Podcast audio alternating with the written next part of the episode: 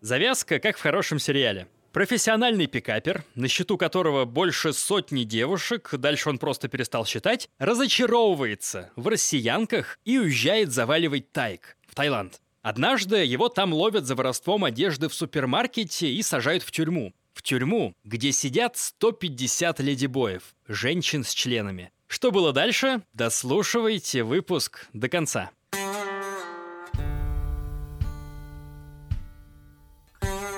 Привет-привет! Меня зовут Миша Ронкайнен, и я рассказываю вам про тюрьмы по всему миру. Беседую с людьми, которые в них сидели или сидят прямо сейчас. Транслирую с помощью этих людей идеи о том, что надо ценить свое время и свободу. Ведь в этом на самом деле главный смысл моего подкаста, смысл, который закладываю я. А развлекательный формат — лишь способ этот смысл, эти идеи донести. Выпуск, что вы сейчас слушаете, сделан специально для Яндекс Музыки. На других платформах его нет. Отправимся мы в нем в Таиланд вместе с Джонни. Так зовут нашего героя. Он русский. Джонни это псевдоним. Я обучался в школе Алекса Лесли по общению с девушками долгое время. И у каждого из нас псевдоним. Меня называли Джонни. Алекс Лесли — это тот самый учитель э, рыбки, которая развлекалась с министрами российскими. Да-да. Для слушателей поясню, Алекс э, Лесли — это человек, который поставил на поток уроки по пикапу. Пикап — это способ быстро снять девушку. Да, и у него она легендарная система. А ты прошел всю школу его?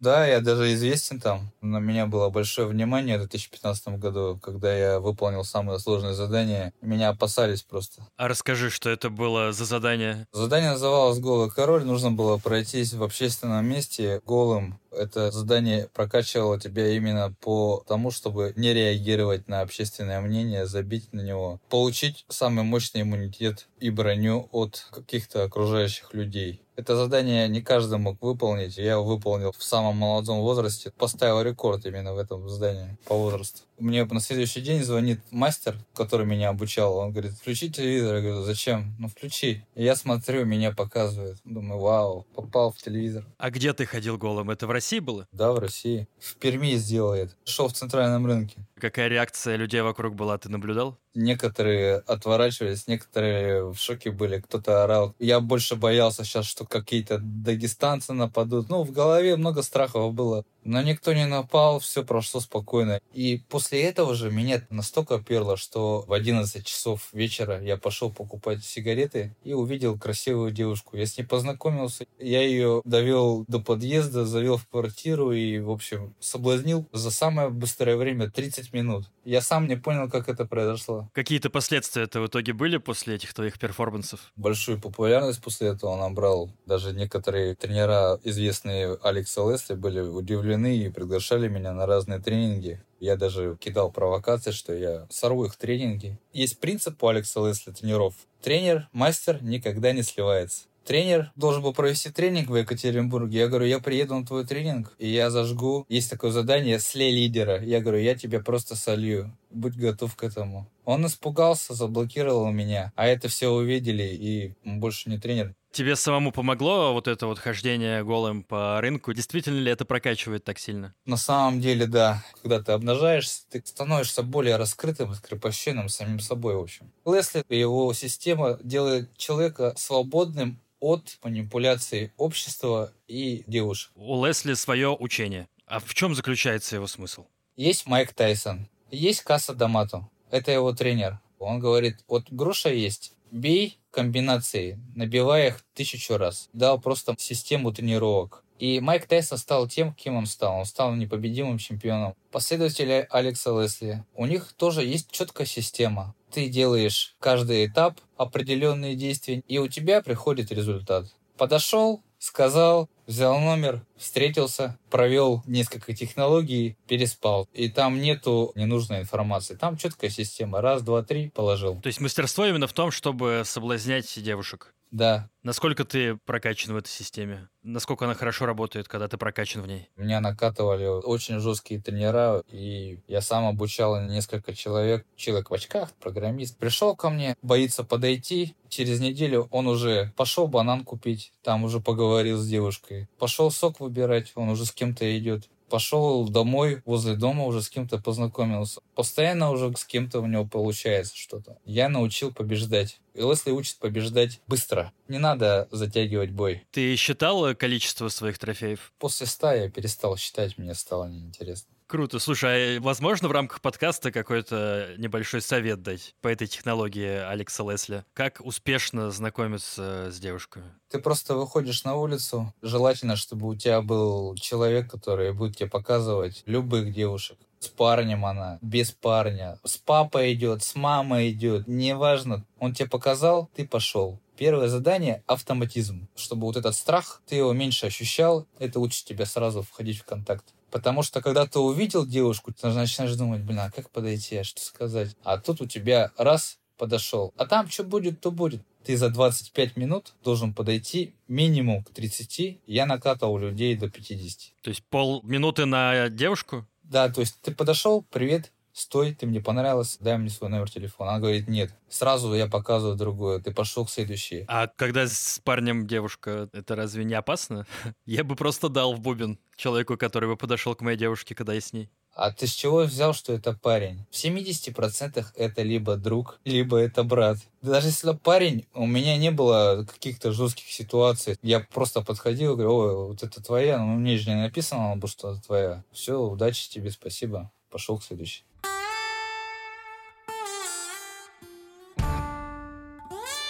Как ты оказался в таиландской тюрьме? Мы устали от русских девушек, и э, мы поехали в Таиланд. У нас была команда единомышленников именно по команде Алекса Лесли. Моя команда любила адреналин. Мы просто без адреналина не могли жить. Мы любили что-то украсть, какой-то спектакль устроить. И мы в Санкт-Петербурге создали методику, как выносить из э, магазинов дорогие продукты без вопросов. Чтобы даже не думали, что это ты взял. Можно небольшую вставочку сделаю? Про это никто не знает, я впервые рассказываю. Я был в 115 странах и начинал путешествовать давно, еще лет 10 назад. Было мне совсем мало денег. И, собственно, я тоже в магазинах э, воровал, особенно где-нибудь в Европе, особенно помню на Фарерских островах, где какой-нибудь салат стоит тысячу рублей, если пересчитывать на наши. Собственно, я питался тоже воровством в магазинах, помню, но меня ни разу не ловили. Меня ни разу не ловили, но я, правда, ничего супер дорогое не выносил, я вот э, только свои потребности удовлетворял. А вы, я так понимаю, что-то пожестче делали. Ага. Были разные магазины. Глобус Гурме, Ашан, Окей. Что мы делали? Мы одевали военную форму, либо кадетскую форму. Ну, типа ты служащий. Я заходил в магазин одежды Феррари и говорю, можно у вас куплю пакет такой здоровый? Мне говорят, да нет, ну бесплатно возьми. Я заходил в магазин, в этот мешок я накладывал все, что я хотел. Там была самая дорогая ветчина, самый лучший соус, где-то икра, где-то мороженое. Все это набирал. Сверху мог что-то положить, чтобы это сильно не видно было. Мешок был полный, тысяч на 5-10. И покупал водичку и шоколадку. Мы сделали это раз, мы сделали это два, мы сделали это 30 раз, и пошло это все. А в Таиланде вы продолжили это делать? Да, мы зашли в магазин, что-то взяли, и мы посмотрели, что люди даже не реагируют никак. Потом начали уже по-крупному. Вещи, кубийские сигары, и мы тогда их вынесли на 1100 рублей. Я насобирал их там штук 300.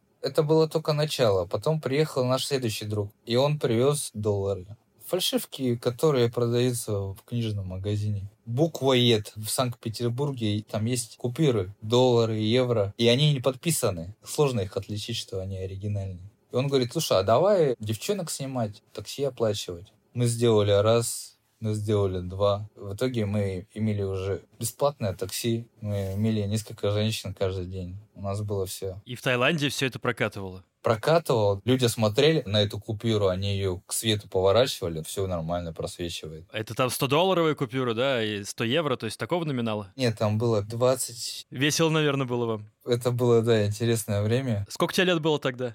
19. Но в голову мысль не приходила, что можете вы напороться на что-то? На тот момент не было у меня той осторожности. Я любил рубиться, я любил там адреналин. Была вот эта наглость. Ну, это звучит просто феноменально, да, жить в Таиланде как король с девушками, с хорошей едой э, на деньги, которые в буквоеде купил. И все-таки где-то что-то пошло не так. Это психология человека. Когда человек настолько уже крут, он расслабляется. И однажды мы решили вынести очень большое количество дорогой одежды. У нас был рюкзак, мы туда все наложили. У друга пришла идея, слушай, давай вынесем несколько раз, мне тут еще рюкзаки, говорит, нужны. И он говорит, давай вынесем и в байк не будем их ложить, давай их под деревом положим. Дерево было в 10 метрах от магазина. Ну, типа, положим, сейчас быстренько за рюкзаками пойдем, тройку возьмем и поедем. Но когда мы вернулись, тайцы увидели портфель, начали его открывать, смотреть, и все пошло наперекосяк. Когда таец нашел эту сумку, посмотрел, что там, скорее всего, это не куплено, они сели в грузовик и решили перегородить дорогу. Мы угнали, но мой знакомый, он в него врезался, и байк пришлось оставить. А байк был оформлен на паспорт. У вас трое было, да? Да, у нас было трое. Мы сделали очень странную, глупую вещь. Мы решили пойти к арендодателю байка. Знакомый оставил документы, надо было их забрать, чтобы свалить с страны. Мы сказали, мы хотим вернуть документы, байк попозже пригоним. Она сказала, посидите здесь пару-тройку минут. Я говорю, давайте, ребята, уйдем отсюда, по-моему, нас тут прикроют. Мы ушли, потом мой знакомый говорит, пойдем, у нас сильно выбора нету, мне кажется, все нормально будет. Пришли, опять сели, и с трех сторон к нам начала подходить полиция. Мы разбежались в разные стороны. Один убежал. Молодец. Я же на адреналине побежал по дороге по направлению машин, то есть меня могли легко догнать. Я слышал, что полицейский стрелял. Я бежал до последнего, пока меня не поймали. Что ты испытывал в тот момент, когда бежал? Помнишь чувства свои? Тот самый адреналин, за которым вы охотились? Да, вот именно в тот момент я его чувствовал нереально. Просто меня колбасило. И как тебя поймали? Машина полицейская в какой-то момент догнала меня, ну и я остановился, понял, что бежать смысла нет. Они увидели, что я остановился, наручники одели и посадили в машину. То есть никто тебя не пинал там, не пихал, не бил за то, что ты сопротивлялся задержанию, фактически убегал? Нет, нет, такого не было. И куда тебя повезли? Меня повезли в полицейский участок на допрос. Я сразу же позвонил тому, кто убежал, и сказал ему следующие слова. «Братан, просто уезжай из страны, про нас забудь». Тебе дали позвонить? Нет, мне не дали позвонить, но телефон был у меня. Забегая вперед, получилось у него свалить? Да. Что случилось дальше? Дальше меня ждало очень много печали и горя. Там был русскоговорящий полицейский. Я говорю, а можно как-то договориться? Он говорит, да, конечно, можно. Он говорит, мы нанесли ущерб 80 тысяч бат. Это было 160 тысяч рублей. Я говорю, слушай, ну, у нас нет столько денег. Он говорит, да не переживай, у вас там просто вещи. Максимум, что вам дадут, это 45 дней, и вы поедете домой. И я ему поверил. Он вселил в тебя надежду на благополучный исход. Да. Что тебе в итоге присудили? Полтора года. Полтора года тюрьмы тебе присудил тайский суд. Да. Меня отправили в тюрьму вместе с моим поддельником. То есть э, в Тае реально за кражу уехать на полтора года в тюрьму? Ты даже если воду украдешь, тебя могут посадить на полтора года. То есть это не зависит от того, какая сумма ущерба была магазину? Не зависит. Был человек один, и он зашел пьяненький в кафе, оно было открыто, налил себе кофе, выпил его, ушел. Хозяин посмотрел на камеры, подал на него в суд. Он полтора года отсидел за то, что выпил кофе и не оплатил. А ты помнишь свои вообще чувства, когда ты услышал, что тебе полтора года за все это? У меня слезы пошли тогда, я не мог в себя прийти, потому что надежда какая-то оставалась, что все-таки я домой пойду. Я попал в отчаяние. И ты смог потом из него выбраться? Да, для меня это была самая крутая школа, которую я прошел.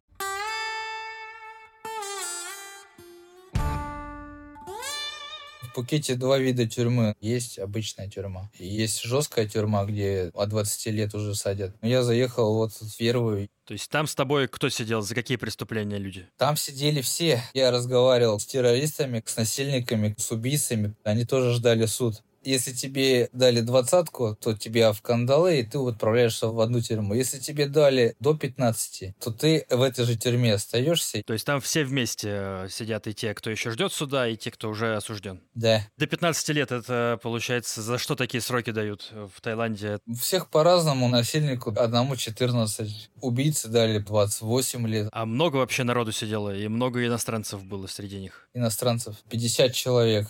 Всего от 1500 до 2000 точно было. А тюрьма насколько рассчитана? То есть переполнена она была или нет? Тюрьмы были переполнены, потому что не было амнистии. Мы спали на полу. Там бараки, там 200 мест. Таких 5 бараков. Тогда в бараках жило по 400 человек. И были отдельные бараки для ледибоев и для белорубашечников. А для иностранцев не было отдельного барака, сидели вместе с тайцами? Да. Кто заплатил деньги, 200 тысяч рублей, у них была специальная комнатка на 4-5 человек. То есть это типа VIP комната. Да-да-да.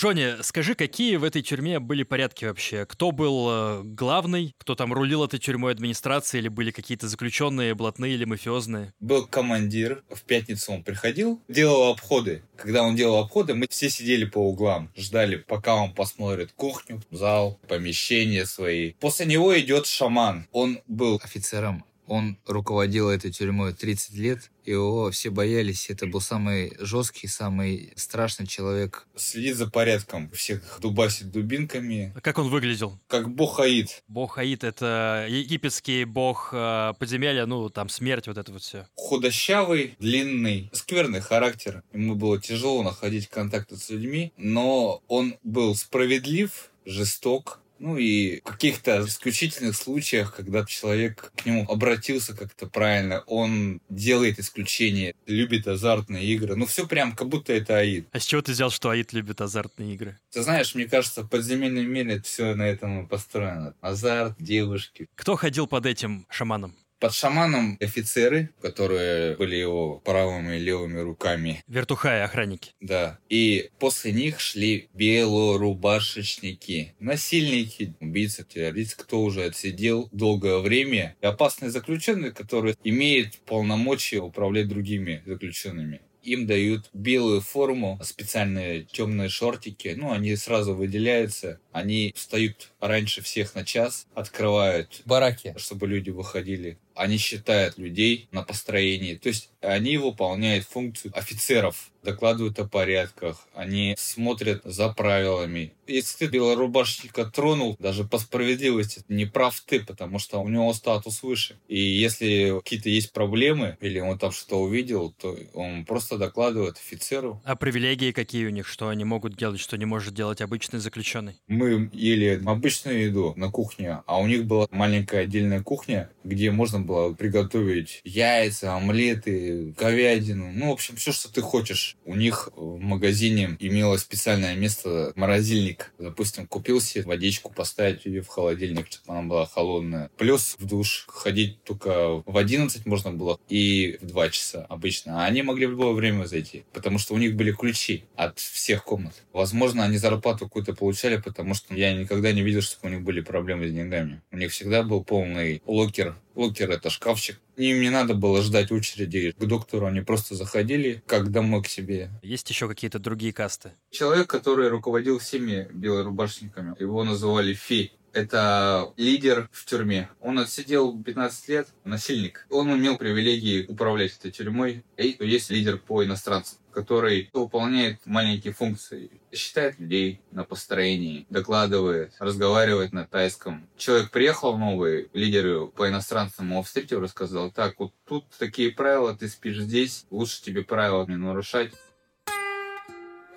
Ты упомянул про деньги. В этой тюрьме можно их иметь? Кто к тебе приходил на визит, мог заплатить деньги, эти деньги приходили тебе на аккаунт. Был магазин, ты подходишь к этому магазину, палец прикладываешь, и по пальцу определяется твой аккаунт, сколько у тебя там денег. У тебя там счет уже есть. И ты можешь покупать максимум на 300 бат. То есть это прямо на территории тюрьмы магазин, где есть вот какой-то список товаров? Да. И что можно купить на 300 бат? 300 бат это сейчас примерно 300 рублей, верно я понимаю? Курс один к одному. На 300 бат можно было кайфовать. Можно было купить кофе, лапша, доширак. Постоянно покупать себе новую одежду, шорты, футболку, спрайт, хлеб вкусный пекли, торты. Можно было даже тренировочную программу создать и набирать массу. А цены как обычные или сильно дороже все? Цены, как обычно. Деньги были виртуальные, за которые можно в магазине расплачиваться. А внутри тюрьмы что-то ходило в качестве валюты? Сигареты вот в России ходят. Лактосой, это молоко, считалось это валютой. То есть один лактосой стоил 10 бат. Им тоже расплачивались. Пакетами молока? Да, кто-то молоком, кто-то таблетками. Это я уже создал потом систему. Я стал одним из самых больше зарабатываемых людей в тюрьме раз в месяц приходил врач с больницы, и к нему можно было попасть на прием. Это было очень тяжело, но такую комбинацию у нас получилось провести, и я попал туда. И этот врач при определенных словах, если ты указал правильные болезни, он выдает тебе мощные лекарства типа синтетического героина, трамадол, кетамин, габапентин. И они очень дорого стоили там. Один трамадол 50 бат стоил. То есть 6 трамадолов и ты шикуешь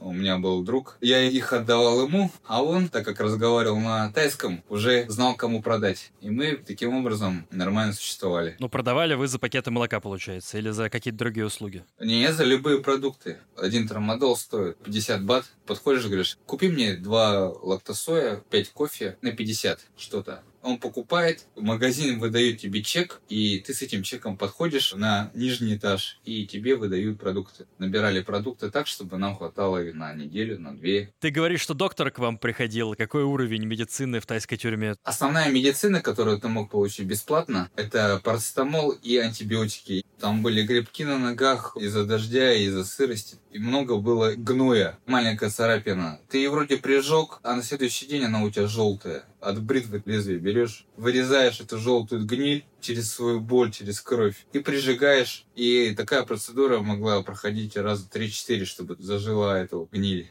Если прям очень больно, то фи, Фи, этот командир белорубашников, он может позвать офицера, чтобы он привел врача, принес зеленку или антибиотики от боли. Стоматология была какая-то? Нет, что-то зубом случилось. Пошел сам его вырвал. Были те, кто болел сифилис, ВИЧ, постоянно умирали люди. То есть бывало такое, что просыпаешься, а там рядом с тобой труп лежит, ну или где-то в камере? Да я вообще столько смертей пересмотрел.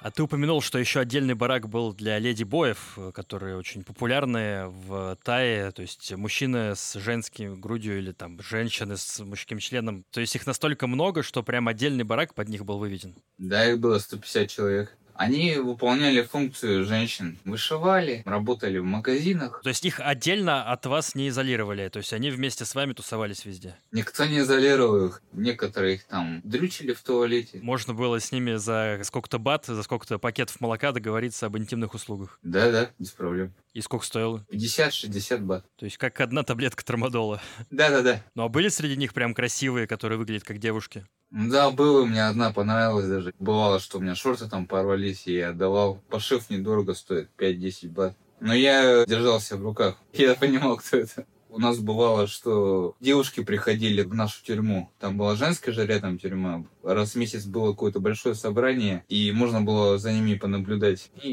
я этим напитывался. Просто смотрел и мечтал. Тебе хватало? Да, мне хватало. Хотя бы так. И эти леди-бои, они в мужскую одежду были одеты или в женскую? Или вообще у вас там была какая-то форменная одежда, которую вы все носили? Да, одежда двух видов. Когда ты первый раз заезжаешь, у тебя такие коричневые шортики и светло-коричневая майка. А, когда ты уже получаешь срок, у тебя идут светло-голубые шорты и светло-голубая футболка. Чем люди бои отличались от других людей? Тем, что футболочки они подшивали так, чтобы видно было грудь, приталивали. Мне кажется, это не очень гуманно по отношению к другим мужчинам-заключенным. Вообще, тайцы, они насколько любвеобильные? Сильно им этого не хватало? Или, в принципе, им насрать было? Тайцы, они, по сути, животные. У них все на инстинктах им все равно кого там, так что они охотно пользовались услугами ледибоев. И в открытую? Или каким-то образом делали это, где не видно? В открытую, и были даже случаи, когда они с пацанами, гейская любовь. Ну, то есть это нормально? Это не считалось зашкваром? Не считалось. А было что-то в тюрьме, что считалось зашкваром? Может, какие-то преступления, особенные виды, там, допустим, в других странах педофилия не очень приветствуются?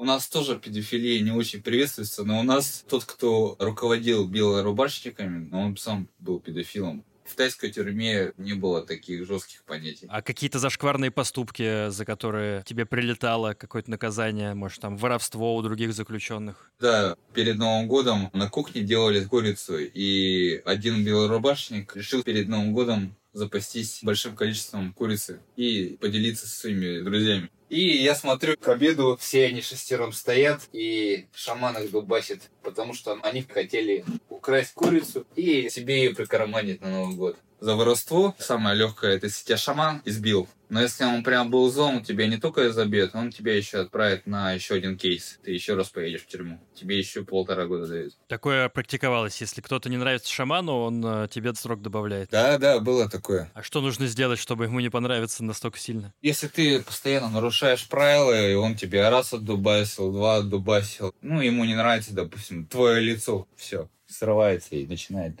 Плюс сразу тебе скажу, тюрьма была жесткая по той причине, что тот, кто руководил белорубашечниками, если ему тоже кто-то не понравился, и он хочет его убрать, он разговаривает с шаманом, и они делают как? Ночью белорубашечниками подходит к этому человеку, держит ему рот, душит, а на утро говорят, что сердце остановилось.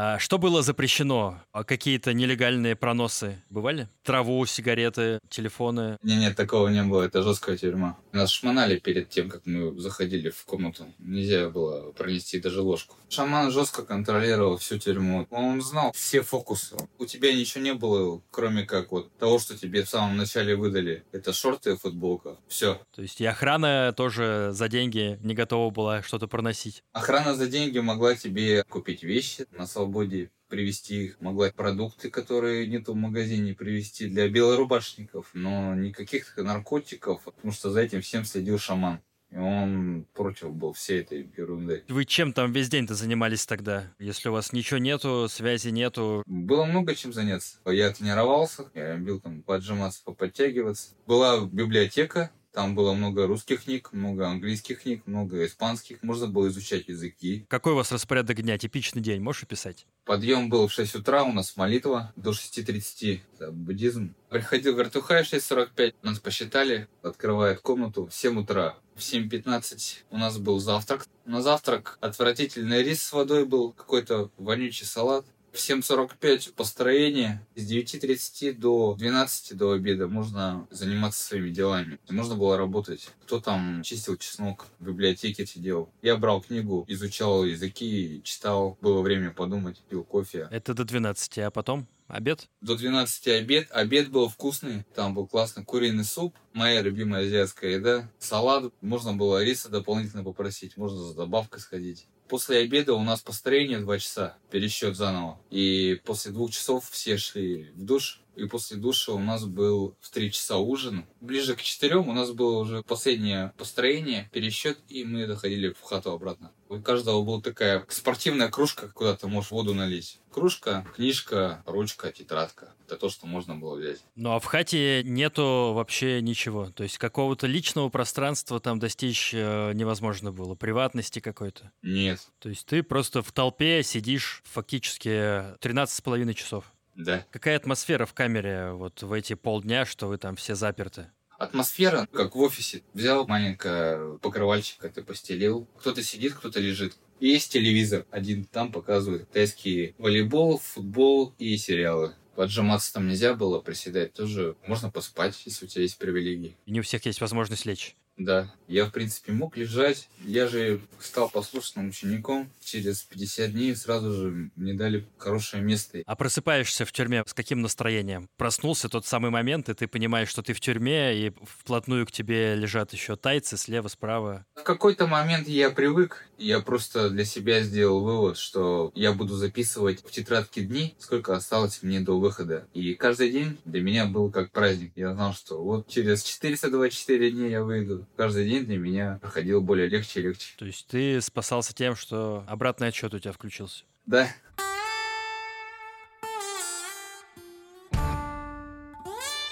Как вообще тюрьма повлияла на твою жизнь? Я совсем по-другому стал смотреть на жизнь. Понял, насколько сильно значат друзья. Какие бывают люди на самом деле. Я прошел жесткую школу, смог из нее выйти с минимальным количеством повреждений. Все-таки были какие-то повреждения? Конечно, тот, кто ездил на суд, им же одевают кандалы, чтобы они не сбежали. И у меня ногу сковали очень узко, и у меня остался шрам до сих пор. Еще у каждого, кто вот сидел, у лодыжки кость появилась дополнительно, потому что ты спишь на плитке, у тебя появляется какая-то деформация. То есть вместо гладкой поверхности кость посередине. Типа мозоли. То есть ты теперь эволюционировал и можешь спать на полу? Для меня было это лучшим опытом, потому что я высыпался, После тюрьмы я еще и вырос на 2-3 сантиметра в росте, и я начал изучать этот вопрос. И в чем фишка? Когда ты спишь на жесткой поверхности, твоему позвоночнику это более лучше, чем спать на мягком, потому что тогда он деформируется. А на жестком он, наоборот, выпрямляется. Добавляешь пару сантиметров в росте, это не миф, это реальность.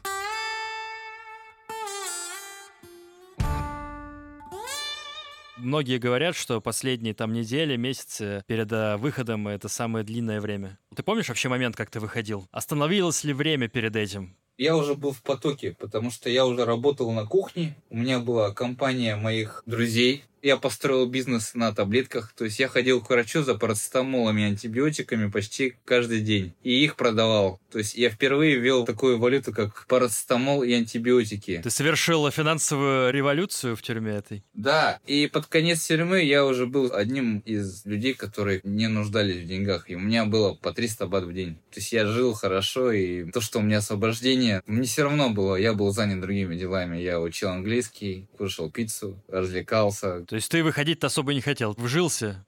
Я вжился, да, серьезно. Сам выход, он тоже не являлся простым тебя отправляли в Бангкок, и там в Бангкоке ты должен был сидеть до тех пор, пока тебе кто-то из родителей или знакомых не купит билет домой. А там тоже своя система иерархии. Ты опять спишь на полу. Пища очень отвратительная, и там уже главнокомандующие иранцы. То есть это какая-то депортационная уже тюрьма, где ждали, когда выкинут из страны? Да, я три недели ждал. Там еще тяжелее оказалось. Ну, тем более после того, как ты уже обжился в той тюрьме, конечно, переезжать это неприятно. Ну, а когда ты уже оказался в самолете, получается, тебя отпустили, ты уже летишь, вероятно, в Россию, да, домой? Помнишь этот момент? Это было невероятное чувство. Я до сих пор не мог поверить, потому что я думал, на меня сейчас найдут какие-нибудь еще дела. Думал, что полтора года это как-то мало, когда понял всю систему тайскую. Но я не верил своим глазам, что я в самолете. Однажды я экстази попробовал. Я дофамин и норадреналин освобождается. Вот такое состояние. Ты прошел этот ад, ты вот вылез. Представляешь, я зимой прилетаю в шортах, футболке до Новосибирска. В чем ты сидел в тюрьме, э, то и на тебя надели, да? Ну да. А ты говоришь, у тебя там заработок был в тюрьме, ты с собой не смог какую-то часть этих денег забрать? Нет, ты не можешь забрать деньги, которые положили на аккаунт. То есть ты приехал без копейки денег э, зимой в Новосибирск в шортах? Ну да. Обычно так начинаются новые жизни у людей. Как сложилась твоя жизнь после вот этого твоего прибытия? Ты продолжил заниматься тем, чем занимался? Первые пять дней я наслаждался тем, что я на свободе. Наслаждался наслаждался тем, что я мог встать после 7 утра. Для меня это был праздник. Только в тюрьме ты понимаешь, сколько стоит твоя свобода. Затем я пытался адаптироваться к новой жизни. Искал разные способы заработка, которые подходили бы именно мне. То, как я раскрыл себя в тюрьме, я решил использовать именно эти же способы. У меня это получилось. Начал заниматься тем, что я раскручивал разные банки, которые давали хорошие деньги за регистрацию и верификацию людей. И таким образом я потихоньку вставал на ноги. Реферальные программы вот эти банков «Приведи человека и получи деньги». Да. Слушай, ну хорошо, это престижнее, чем э, воровать в супермаркетах.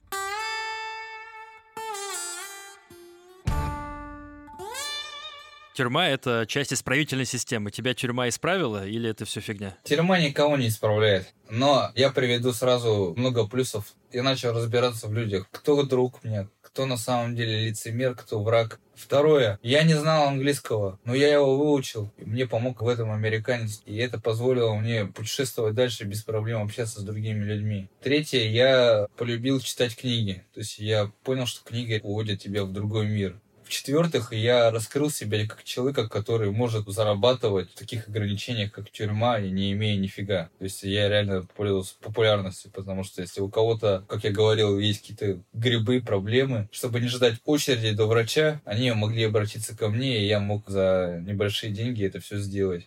Ну, и в-пятых, я изучил и тайский. Но если бы сейчас был выбор перед тобой, вот тем 19-летним, не садиться в тюрьму и продолжать тот образ жизни, или вот пройти все, что ты прошел, ты бы что выбрал? Осознанно я бы это никогда не выбрал, но лучше бы я это прошел. Я не сожалею об этом. Наоборот, я вспоминаю эти моменты. После такой жести жизнь не такая уж тяжелая.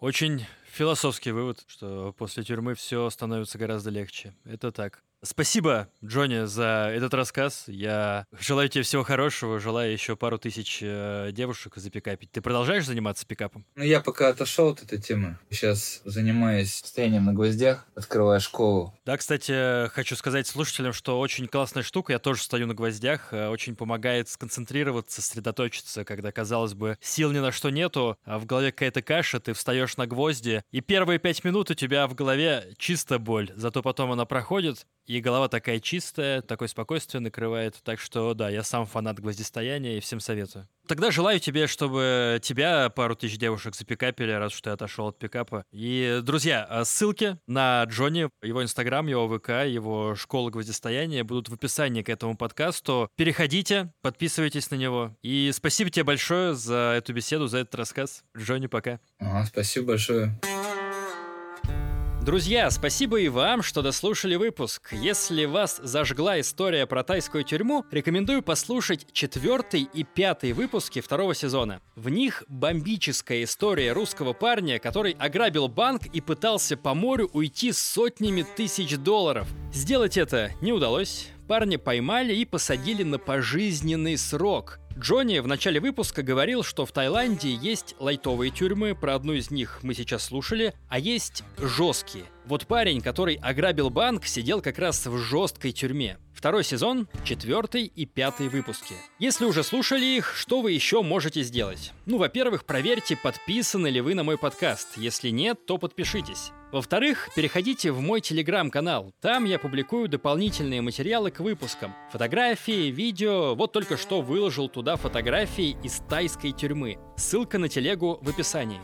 Еще рекомендую вам послушать подкаст «Белка и стрелка». Он не про тюрьмы, не про преступления, а вообще про науку. Сделан подкаст круто и с душой. Его ведущая Амина – физик. Гости Амины – ученые, врачи, инженеры и философы, которые влюблены в науку. Разговоры получаются интересные и, главное, понятные. А то бывает, слушаешь подкасты про науку и ничего не понимаешь. Под такие засыпать хорошо. У Белки и Стрелки все по делу и четенько. В описании оставлю ссылку на выпуск про космическую медицину. Переходите, слушайте. Меня зовут Миша Ронкайнен, продюсирует подкаст Максим Кремнев, монтирует Николай Денисов. Услышимся в следующий вторник. Люблю вас. Пока.